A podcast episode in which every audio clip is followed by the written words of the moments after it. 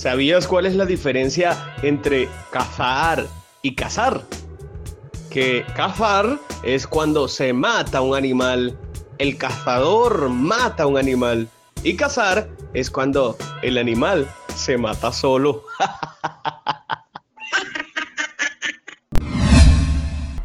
¿Eres tú de las personas que celebras un chiste en contra del matrimonio? ¿O al contrario, defiende la institución del matrimonio en todos los ambientes donde estás?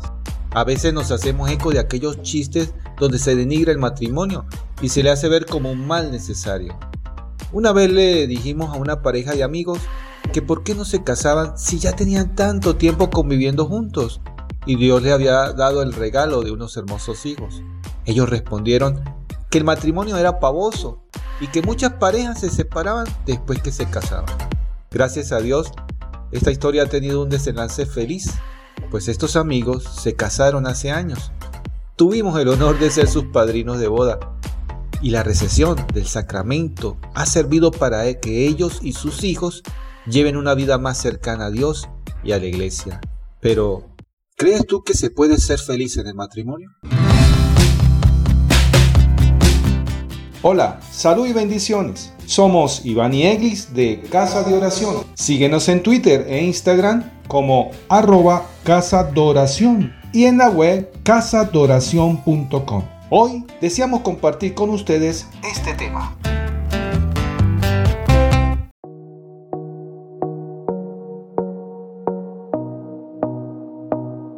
Infórmate bien sobre los pros y los contras del matrimonio. Pasada la luna de miel, muchas parejas se enfrentan a una realidad diferente a la del noviazgo. Es como una moneda tirada al azar que se relaciona con la ignorancia de muchos sobre qué es el matrimonio y para qué se casaron.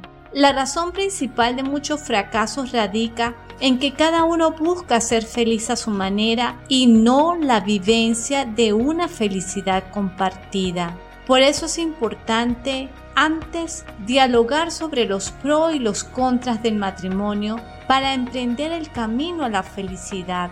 Muchos de estos prejuicios y opiniones, unas en serio y otras en broma, se basan en la subjetividad de quien las dice. Hay que tener cuidado y reflexionar sobre ellas. Los prejuicios acerca del matrimonio. El matrimonio es la tumba del amor porque se amaron mucho hasta que se casaron. El matrimonio es solo un arreglo para pasar mejor la vida, pero de solteros se vivía mejor. El matrimonio es la solución para la mujer y la trampa para el hombre, o al revés. El matrimonio es como una lotería. Todos juegan a que le toque un buen marido o una buena esposa y los dos perdieron. El matrimonio es la única guerra donde los enemigos duermen juntos. ¿Hasta cuándo durará la guerra entre dos personas diferentes? Ahora en contraposición hablaremos sobre las perspectivas de la riqueza de la vida matrimonial. En el matrimonio, el amor es para siempre, se busca la felicidad compartida y extendida hacia los hijos. En el matrimonio, la unión es exclusiva entre un varón y una mujer que se aman y quieren compartir toda su vida. En el matrimonio hay una alianza y no un contrato, y esta alianza se establece de manera personal e irrevocable. En el matrimonio existe un sacramento por el cual Cristo permanece entre los esposos y le asegura su protección, bendición y guía en todos los momentos, aún en los más difíciles para la familia. En el matrimonio se establece una iglesia doméstica donde se reza, se adora a Dios, se evangeliza y todos los miembros viven en la presencia de Cristo y se hacen partícipes de la promesa. Nos dice el Evangelio de San Mateo 16, Tú eres Pedro, sobre ti edificaré mi iglesia y las fuerzas del infierno no prevalecerán sobre ella. Es imprescindible que cada novio exprese su criterio sobre el matrimonio aun cuando lo mantenga en secreto y sea diferente al de su pareja, hay que superar el miedo y exponerlo libremente para no crear problemas a futuro, cuando seguramente aflorarán sus opiniones en la vida matrimonial. Es importante ponerse de acuerdo antes de casarse y no después, cuando actuarán como solteros y no como corresponde. Por eso es fundamental la madurez de quienes van a contraer nupcias, puesto que muchos jóvenes no saben realmente lo que quieren y toman esta decisión tan trascendental para sus vidas sin tener claridad y juicio de lo que están asumiendo. Misión y fines del matrimonio. ¿Para qué casarse?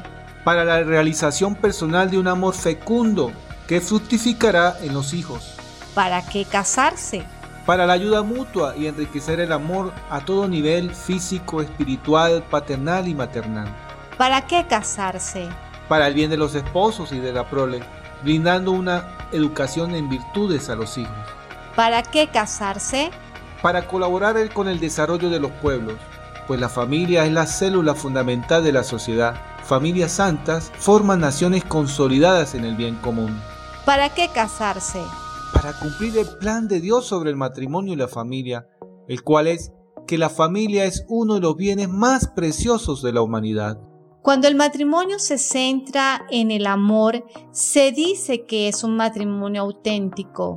Pero, ¿cómo se reconoce? Cuando el amor es único y fiel sin rivales, es decir, cuando hay exclusividad del uno para el otro.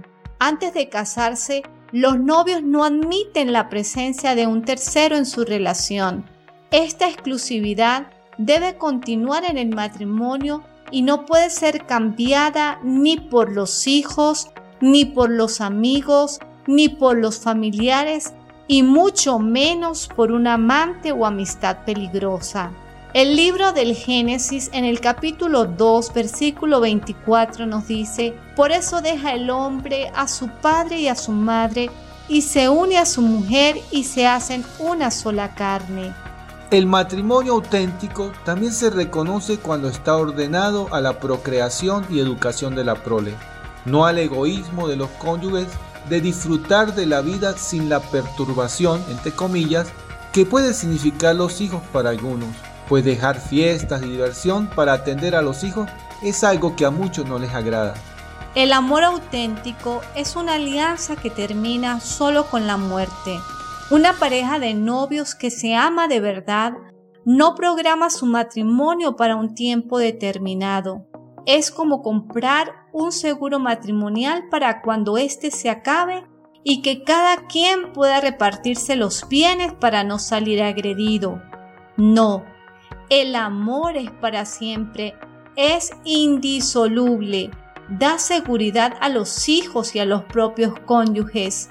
Con la indisolubilidad, las parejas testimonian el amor fiel de Cristo a su iglesia. El Evangelio de San Mateo capítulo 19 versículo 6 nos dice, lo que Dios unió, no lo separe el hombre.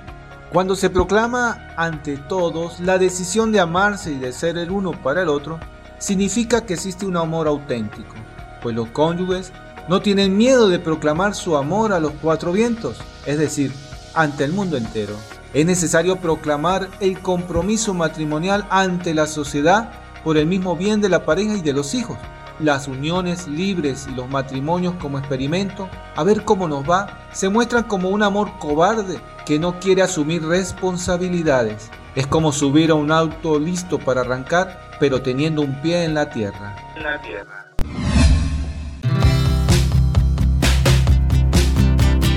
Esto ha sido todo por el momento. Deseamos que la información compartida haya sido de bendición para usted y su familia. Recuerde visitar nuestras redes sociales y página web casadoración.com. Hasta una próxima entrega.